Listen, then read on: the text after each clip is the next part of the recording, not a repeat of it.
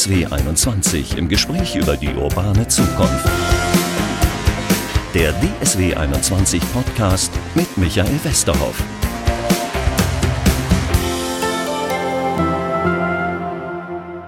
Hallo zum Podcast. Strom kommt aus der Steckdose, hat man früher mal gesagt, wenn man sich keine Gedanken machen wollte, wie er erzeugt wird. Kommt er aus einem Atomkraftwerk, kommt er aus einer Windkraftanlage, kommt er vielleicht aus einem Kohlekraftwerk. Heute geht es nicht nur um das Wie, heute geht es darum, ob überhaupt Strom in der Steckdose ankommt. Denn wir haben ein Problem in Deutschland mit den Netzen. Und darüber möchte ich jetzt sprechen mit Professor Christian Retans von der TU Dortmund, Fakultät für Elektrotechnik und Informationstechnik. Nämlich, wie machen wir das denn mit dem Netzausbau? Das ist ziemlich elendig, wenn ich mir so die Zahlen angucke. Da hat man vor 20 Jahren hunderte von Kilometern geplant und bis heute ist kaum was gebaut, oder? Netzausbau dauert. Und insofern, ich sage immer, Demokratie braucht Zeit, weil das, das Bauen an sich ist, geht relativ schnell, auch für lange Leitungen, vielleicht ein Jahr Bauzeit, aber man hat häufig halt eben zehn Jahre Planungszeit und eben Genehmigungszeit und Klagezeit, weil natürlich äh, eine große Stromleitung, die durch viele Gemeinden geht, da gibt es natürlich immer irgendwelche Widerstände.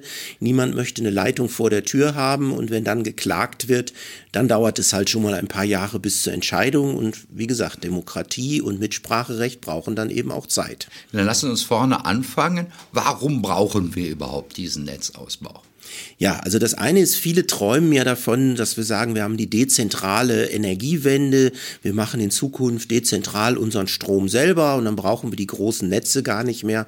Und das ist letztendlich eben nur die halbe Geschichte. Wir haben natürlich Photovoltaikanlagen, nutzen den Strom vor der Tür direkt selber, aber wir haben natürlich immer Zeiten, wo dann hier die Sonne nicht scheint und dann haben wir die Windenergie und da sind die großen Potenziale einfach in Norddeutschland, in der Nordsee, überregional und das ist eben die andere Seite der Medaille.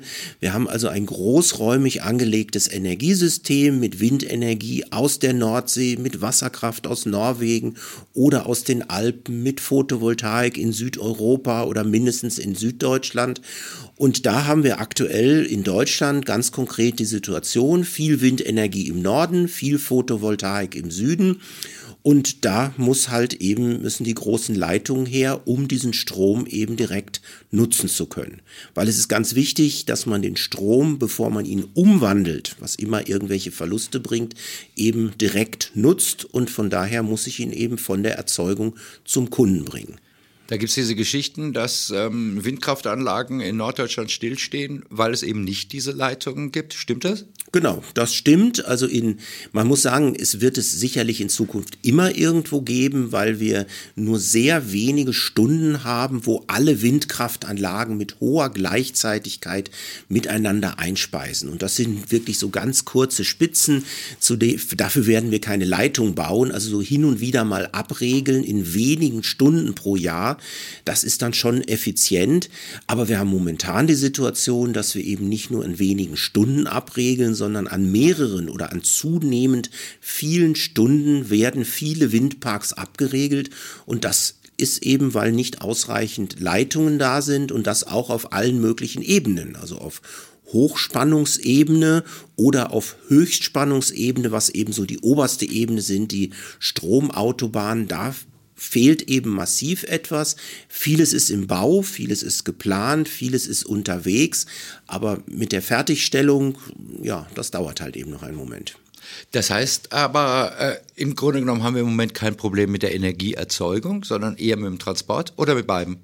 Am Ende mit beidem. Also wenn wir uns die Ziele anschauen, die wir uns jetzt vorgenommen haben oder die die Bundesregierung sich vorgenommen hat, das Osterpaket von Herrn Habeck, massive Ausbauzahlen bei der Windenergie, massive Ausbauzahlen bei der Photovoltaik, da ist schon jeweils die Frage, kriegt man das in dieser Zahl hin. Auch da haben wir wieder Genehmigungsprobleme. Also wenn man heute einen Windpark errichten will, also so unter sechs Jahren wird man das nicht realisiert bekommen. Da ist schon die Frage, ob wir diese Erzeugung, die wir brauchen für Wärmepumpen, für Elektroautos, für alles, was noch hinzukommt, ob wir das schnell genug hochfahren. Aber mit jeder dieser Erzeugungen brauchen wir auf der anderen Seite eben auch die passenden Netze. Und das ist etwas, was auf allen Ebenen stattfindet. Wir hatten jetzt gerade diese Stromautobahnen eben um Windenergie von, von entfernt liegenden ländlichen Regionen in die Ballungsgebiete zu, zu bringen. Das ist das eine. Und das andere sind eben die Netzebenen darunter, auch die Verteilnetzebene bis hin die Straßen hinein, wenn jeder jetzt sagt Elektroauto, Wärmepumpe und irgendwo weht der Wind in der Nordsee und jeder sagt, oh, jetzt ist der Wind, der Strom gerade billig, jetzt lade ich mein Auto und mache meine Wärmepumpe an und lade vielleicht noch den Hausspeicher, weil gerade die Sonne nicht geschienen hat und man dann mit einer massiven Gleichzeitigkeit diese Energie durch alle Netzebenen hindurchzieht, dann haben wir einfach einen immensen Netzausbaubedarf und der muss immer passend zur Energiewende auch gebaut werden. Bevor wir uns das mal genau angucken, was da genau wie mhm. gebaut werden muss, ähm, die Frage, stecken wir da die gleiche Energie eigentlich rein wie im Moment in dieses Windkraftthema?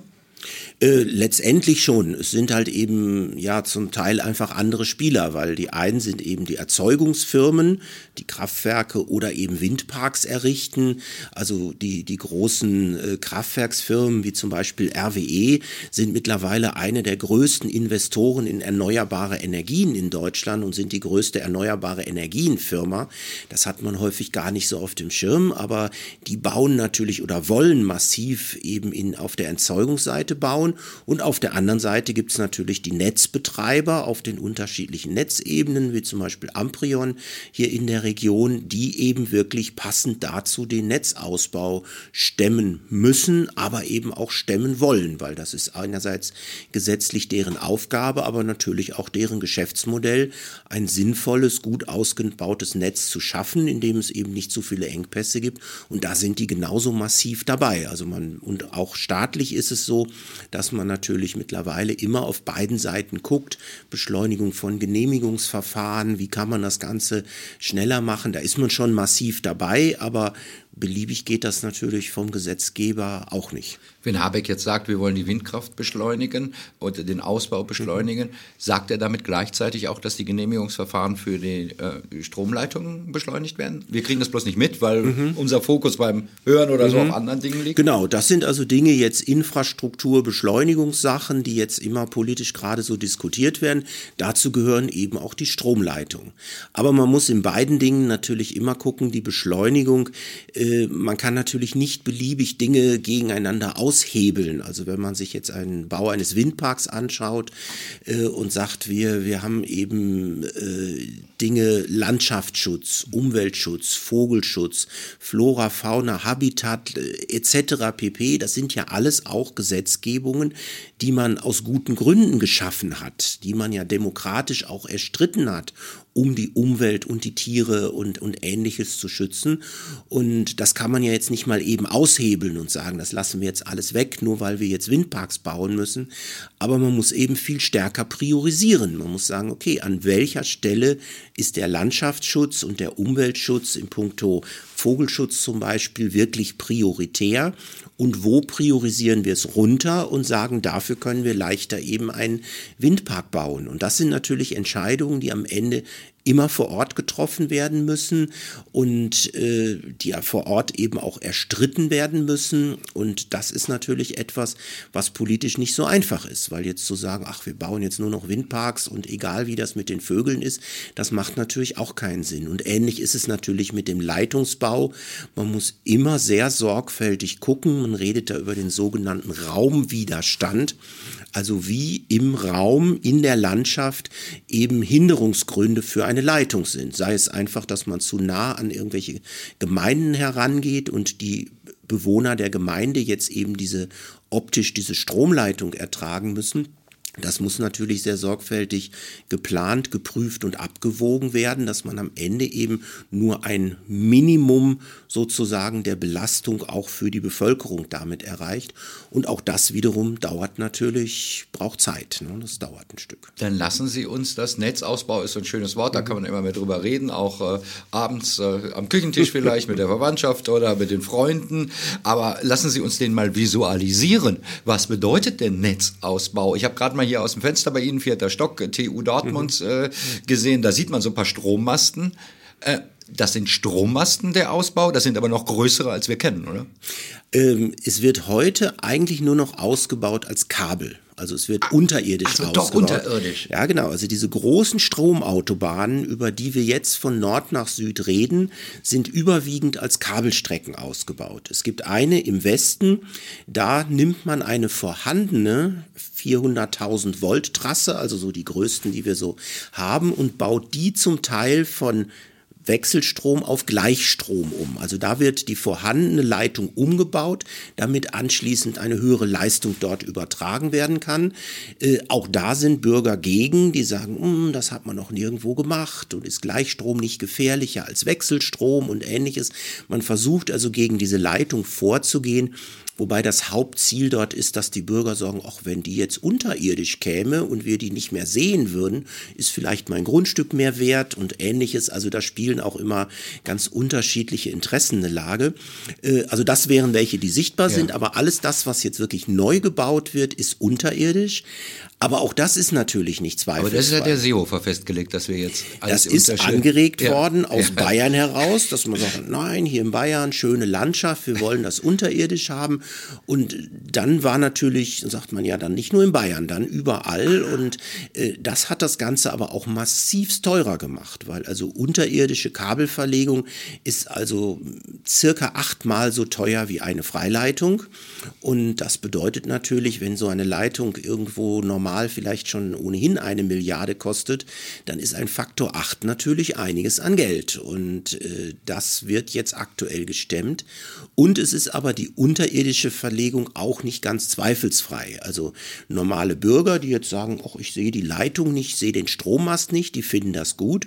Aber zum Beispiel viele Bauern, wo man das ganze Feld jetzt umfräst und dann wirklich äh, einen riesen Kabelkanal baut und das dann irgendwo sortenrein die Erdschichten wieder zusammenbaut und dass dann der Boden wieder so ist wie vorher, das finden Bauern nicht so gut. Die sagen eher, stellt uns da einen Mast hin, darunter können meine Kühe grasen, da kann ich Ackerbau und Viehzucht machen. Das juckt nicht viel weniger, als wenn einer hier die ganze Landschaft durchfräst. Oder die Durchquerung eines Waldes.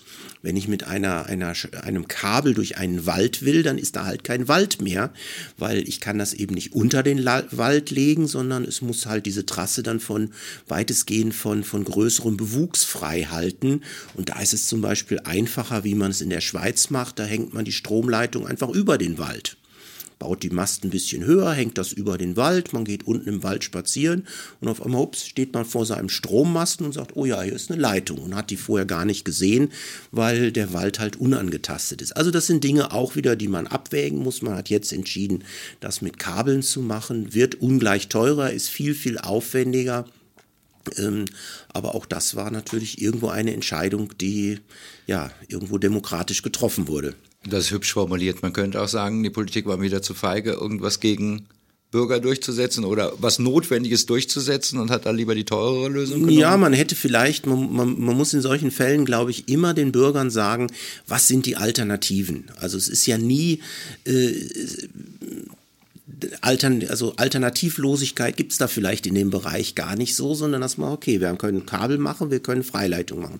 Das eine ist teurer, das andere ist günstiger. Wenn es aber, äh, wenn es aber günstiger ist, was könnten wir mit dem Geld alternativ machen?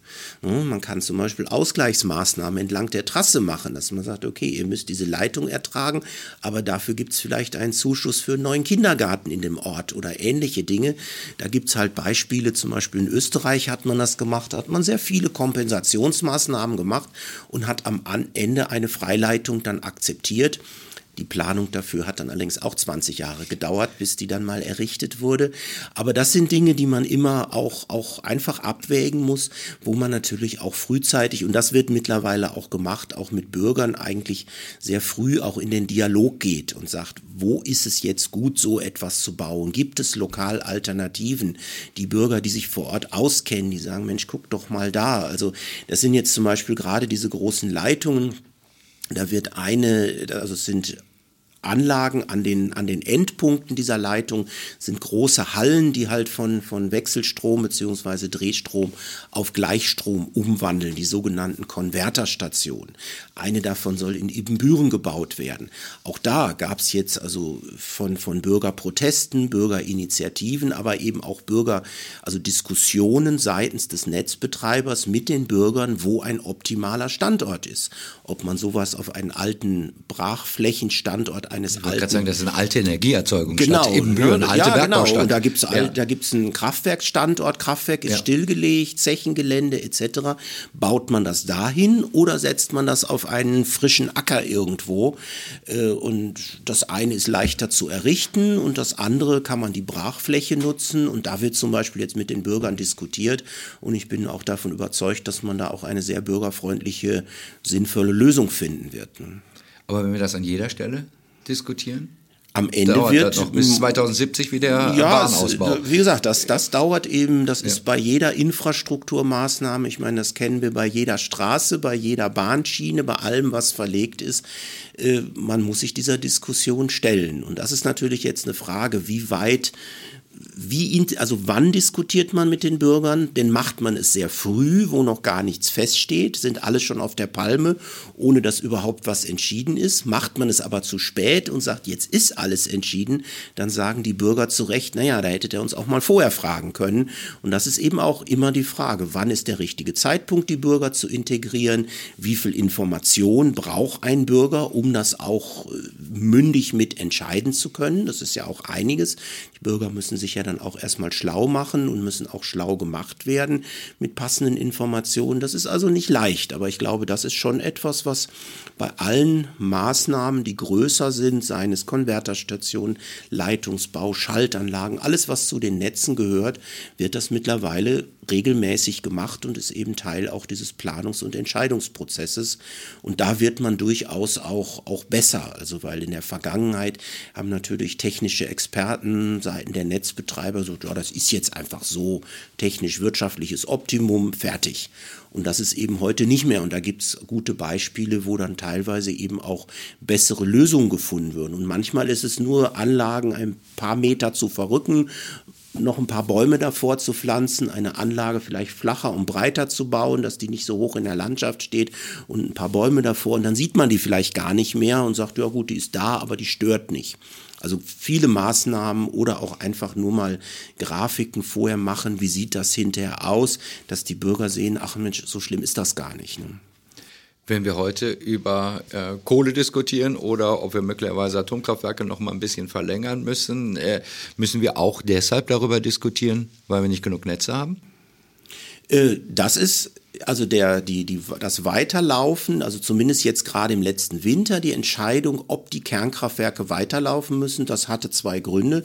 Das eine ist, es ist immer gut, möglichst viel Erzeugung zu haben, wenn, wenn Energie knapp ist und das Gas war ja nun nicht mehr da aus Russland. Aber der zweite Grund war eben, dass die Kraftwerke auch immer an der richtigen Stelle laufen müssen, dass wir natürlich nicht beliebig die elektrische Energie von irgendwo herbekommen. Und dann müssen eben die Kraftwerke an der richtigen Stelle stehen. Und die Kernkraftwerke, zumindest jetzt die zwei der letzten, standen ja ohnehin sind irgendwann mal im Süden gebaut worden, damit man eben nicht die ganze Kohle in den Süden transportiert oder eben damit man natürlich nicht den Strom von woanders herholen muss. Und das bedeutet eben, gerade wenn diese Nord-Süd-Trassen fehlen bisher, muss man natürlich im Süden ausreichend Erzeugung haben. Und das waren genau diese Kernkraftwerke, die eben jetzt zwingend weiter betrieben werden mussten, weil es eben sonst hätte kritische Si- Netzsituationen geben können im Winter, äh, dass man eben dann nicht ausreichend viel Elektrizität nach Bayern hätte bringen können. Und die Konsequenz wäre eben geworden gewesen, es wäre jetzt nicht sofort alles dunkel gewesen, aber man hätte bestimmte Industrien dann einfach abgeschaltet und hätte dann bei bestimmten Industrien angerufen und gesagt, eure Produktion wird jetzt für die nächsten zwei Tage stillgelegt werden müssen, weil eben planungsmäßig man sieht, es wird nicht genügend Strom dorthin gebracht werden können. Und das sind natürlich Situationen, die wir in Deutschland überhaupt nicht haben wollen, die wir überhaupt nicht gewohnt sind. Also in, in Ländern wie Indien oder China, wo man bei einem starken Wachstum nicht immer mit allem hinterherkommt. Da gibt es das mal, dass also bei bestimmten Knappheitssituationen Firmen die Produktion stoppen müssen. Aber wir leben ja davon, dass wir eine extrem sichere, zuverlässige Energieversorgung haben als Industriestandort für, ja, für, für alles, was wir hier produzieren. Und das ist natürlich ein wichtiger Standortfaktor und den sollten wir natürlich keinesfalls aufgeben in irgendeiner Form. Also die Sicherheit der Energieversorgung ist da das A und O. Und ja, und dafür braucht man eben an den richtigen Stellen die Erzeugung, ausreichend Netze und in Summen natürlich auch genügend Stromerzeugung. Und das ist auch das, was so der nächste Schritt natürlich für die Zukunft ist. Also ein Kohle- oder Kernkraftwerk abschalten ist relativ einfach. Da gehen wir hin, drücken auf den Knopf, wenn man uns lässt, dann ist das aus. Äh, aber alternative Kraftwerke aufzubauen, die Erneuerbaren in die Fläche zu bringen und natürlich auch abzusichern, wenn eben die Sonne nicht scheint, der Wind nicht weht. Wir werden immer auch einen gewissen Anteil dann an regelbarer Kraftwerksleistung brauchen. Sprich, wenn es nicht Kohle und, und Kernenergie ist, dann werden es Gaskraftwerke sein. Also eine gewisse Menge an Gas werden wir benötigen wenn die Sonne nicht scheint, wenn der Wind nicht weht. Und die müssen auch an den richtigen Stellen stehen. Und da sind in den Plänen zumindest von der Bundesnetzagentur eine Reihe an Kraftwerken drin. Äh, aber bisher hat noch niemand beantragt, welche zu bauen. Das ist zum Beispiel eine der auch der offenen Größen in diesem gesamten Energiewendeplan. Das sind diese Gas-Wasserstoffkraftwerke? Genau. Oder? Die werden, sollen langfristig mit Wasserstoff betrieben werden, wenn es mal einen globalen Wasserstoffmarkt gibt. Das ist eben auch etwas. Wir werden unsere Erneuerbaren in Deutschland wahrscheinlich nicht so ausbauen, dass wir komplett alles, was wir an Pufferung brauchen, in Wasserstoff selber erzeugen. Einen gewissen Teil Elektrolyse werden wir machen, einen gewissen Teil des Wasserstoffs werden wir erzeugen, den werden wir für die Industrie, für Stahl, für chemische Industrie direkt brauchen, aber auch als Puffer im Energiesystem brauchen wir deutlich mehr und der muss irgendwo von einem Weltmarkt kommen, den es heute einfach nicht gibt. Viele Länder sind dabei, Saudi-Arabien, Chile, Nordafrika, äh, mit Photovoltaik dann grünen Wasserstoff zu erzeugen. Der muss dann transportiert werden. Aber da sind auch noch ganz, ganz viele Fragen offen. Das wird sicherlich äh, 15, 20 Jahre dauern, bis das etabliert ist. Und bis dahin werden wir Gaskraftwerke brauchen und vorher war diese Brücke immer so geplant, dass dieses Gas kostengünstig aus Russland kommt. Und diese Brücke ist natürlich jetzt zusammengebrochen. Die haben wir recht gut ersetzt bekommen mit, mit, mit Gas aus den USA. Was wir dafür dann aber bräuchten, also unter anderem USA oder anderen Dingen, auf jeden Fall mit, mit äh, Gas über Tanker, was wir hier halt anlanden. Aber das ist natürlich nicht billig. Das ist deutlich teurer als das russische Gas, was wir bisher hatten. Wie lange wird es denn noch dauern, bis wir den Strom nach Bayern transportiert kriegen?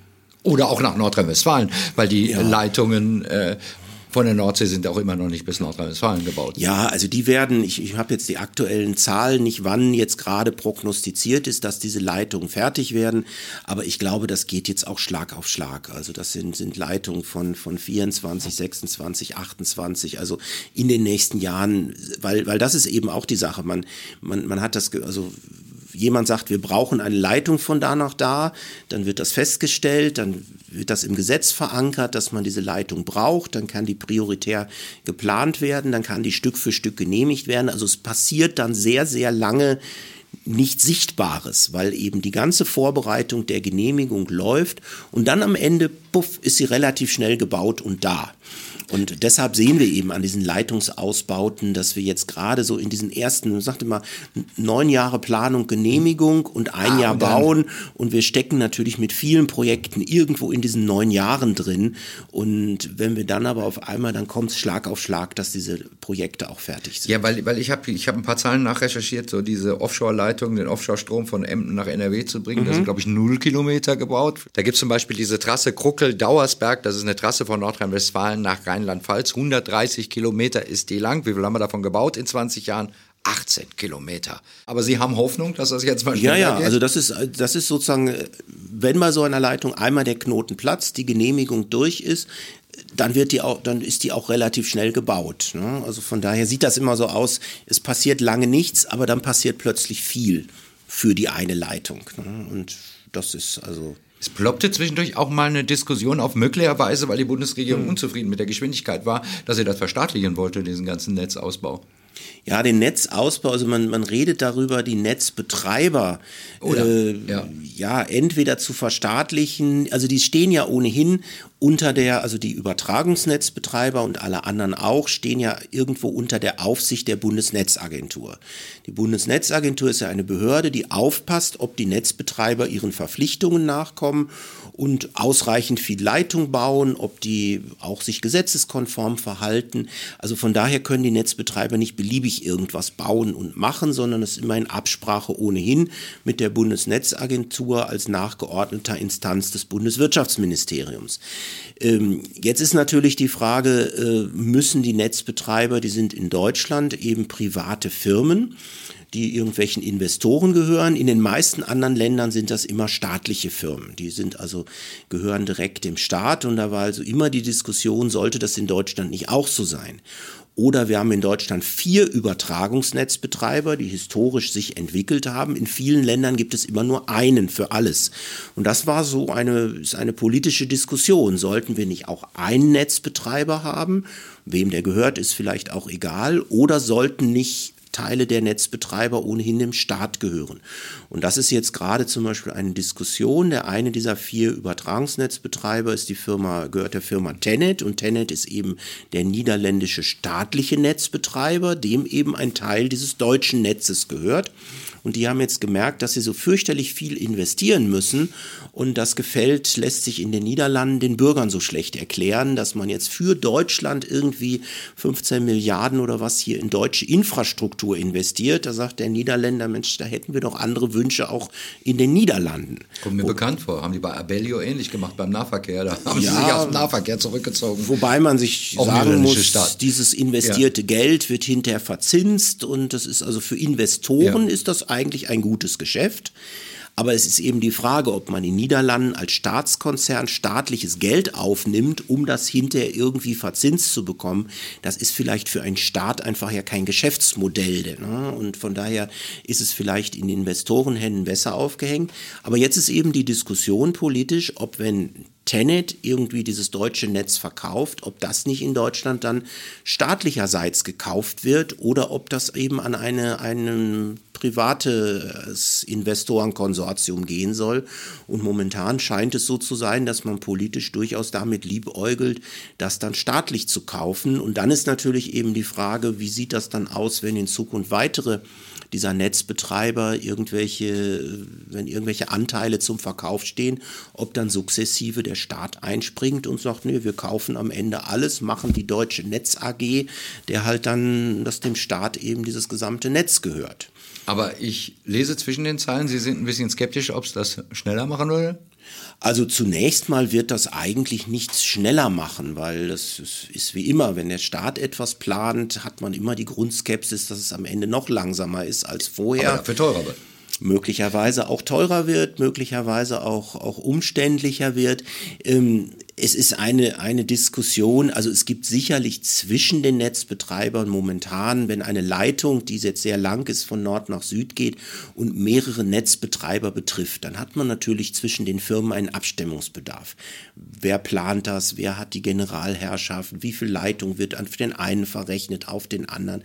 Das sind sicherlich Sachen, die zwischen den Firmen stattfinden, aber das sind nicht die nennenswerten Verzögerungen bei den großen Projekten.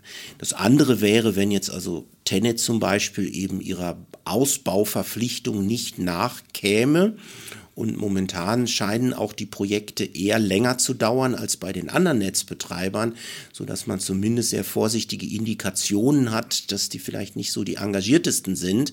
Ähm, das ist natürlich dann ein Grund für den Staat auch zu handeln und sagen, wir brauchen das, macht das schnellstmöglich. Also man sieht es zum Beispiel bei Amprion, die also mit massiven Kräften dabei sind, diese Leitung so schnell wie möglich zu bauen. Aber man muss auch überlegen, was dahinter steckt. Da werden hunderte von äh, Ingenieurinnen und Ingenieuren eingestellt, um diese Projekte auch zu stemmen. Und das ist natürlich ein massiver Aufbau am Personal. Und da muss man, ist man wieder bei dem üblicherweise Fachkräfte- und Ingenieursmangel. Ja, also uns werden hier die, die Expertinnen und Experten aus den Händen gerissen dafür um dort wirklich. Das heißt, die stehen bei Ihnen, wir sind an der TU bei Ihnen Schlange und sagen, ja, ja, genau. Also die greifen gerade hier Dortmund so viele ab. Also ja. ist natürlich auch ein toller Arbeitgeber und sind spannende Aufgaben an vorderster Front, die Energiewende mitzugestalten.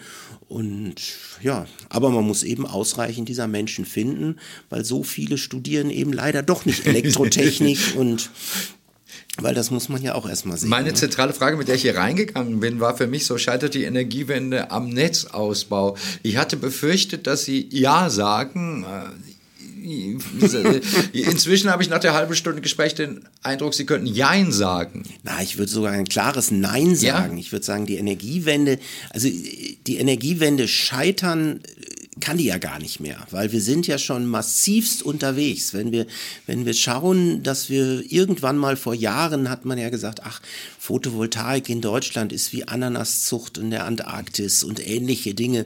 Oder die Aussage, also wenn wir zehn Prozent erneuerbare Energie im Netz haben, dann lässt sich das gar nicht mehr stabil betreiben. Wir sind heute an manchen Tagen in Deutschland bei nahezu 100 Prozent.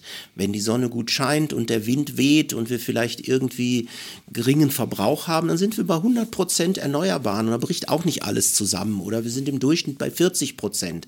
Also wir haben so extrem viel schon erreicht, was man sich zum Beispiel in den 90er Jahren noch überhaupt nicht hätte vorstellen können. Ne? Oder, oder die Entwicklung der Technologie, dass man, es gibt immer noch Leute, die sagen, ach so eine Photovoltaikanlage, die Energie, die ich in die Herstellung stecke, die kriege ich ja erst nach zig Jahren wieder raus. Nein, es sind Monate, es ist ungefähr ein Jahr, dass man die Energie wieder raus hat. Oder die, die Kosten von Photovoltaikpanels, die haben sich über die Jahre auf um ein Hundertstel verringert. Ein Hundertstel kann man sich gar nicht vorstellen. Und das sind alles Dinge, Weil die jetzt in China produziert werden und nicht mehr in Ja, aber nee, einfach auch wirklich durch die Großskalierung. Ja, der letzte Schritt war sicherlich ja. noch durch die Produktion in China. Ähm, aber äh, da ist einfach viel erreicht worden und deshalb bin ich also ganz optimistisch, dass wir die weiteren Schritte der Energiewende auch gehen und wir können uns Szenarien denken. Wir haben sowas, wir berechnen sowas, wir schauen, wie kann ein System, was eben 100 Prozent auf erneuerbaren Energien plus eben Backup mit grünem Wasserstoff, so kann das technisch funktionieren. Die Frage ist nur, ist das 2030 fertig, 40, 45, 50 oder 55? Also das ist der Freiheitsgrad. Ne? Also und, und wie weit kommen wir über die Jahre? Das ist eigentlich der Punkt. Es wird nicht scheitern. Es ist nur eben die Frage. Vielfach äh, hat man ja dann ein bisschen durch Medien getrieben das Gefühl, wenn heute in der Zeitung steht, Energiewende findet statt, dann fragen morgen die Leute, warum ist das noch nicht fertig? Und das ist natürlich etwas. Wir bauen unser gesamtes System in ganz Europa, nicht nur in Deutschland Deutschland, sondern in ganz Europa um. Es wird anders betrieben, es muss anders aufgebaut, es muss anders abgesichert werden. Und das dauert natürlich durchaus eine Zeit, weil wir haben ja Anlagen, wir haben bestimmte Leitungen, 60 Jahre alt, 80 Jahre Lebenszeit äh, und das jetzt alles mal eben rauszurupfen, neu zu bauen, das ist natürlich, äh, je, je schneller wir es machen, desto teurer wird es auch. Und das ist natürlich auch eine Sache, wenn wir zum Beispiel heute das komplett aufbauen würden mit der heutigen Technik, dann haben wir natürlich jeden Technologie, jede Technologieverbesserung, die morgen und übermorgen kommt, noch nicht mitgenommen. Also manchmal ist es ja auch gut, wenn es einen Moment dauert, zum Beispiel Windkraftanlagen. Wenn wir uns heute anschauen, Windkraftanlagen, die Größe, die Leistungsfähigkeit, die wäre vor ein paar Jahren undenkbar gewesen, mit denen wir heute das aufbauen. Und in wiederum ein paar Jahren haben wir natürlich noch leistungsfähigere Anlagen und das bedeutet, vieles wird ja dann auch einfacher. Also zum Beispiel, wenn wir die, die Anzahl an Windenergie nehmen, wir haben heute ungefähr 30.000 Windkraftanlagen in Deutschland. Das ist toll, die haben wir errichtet bekommen.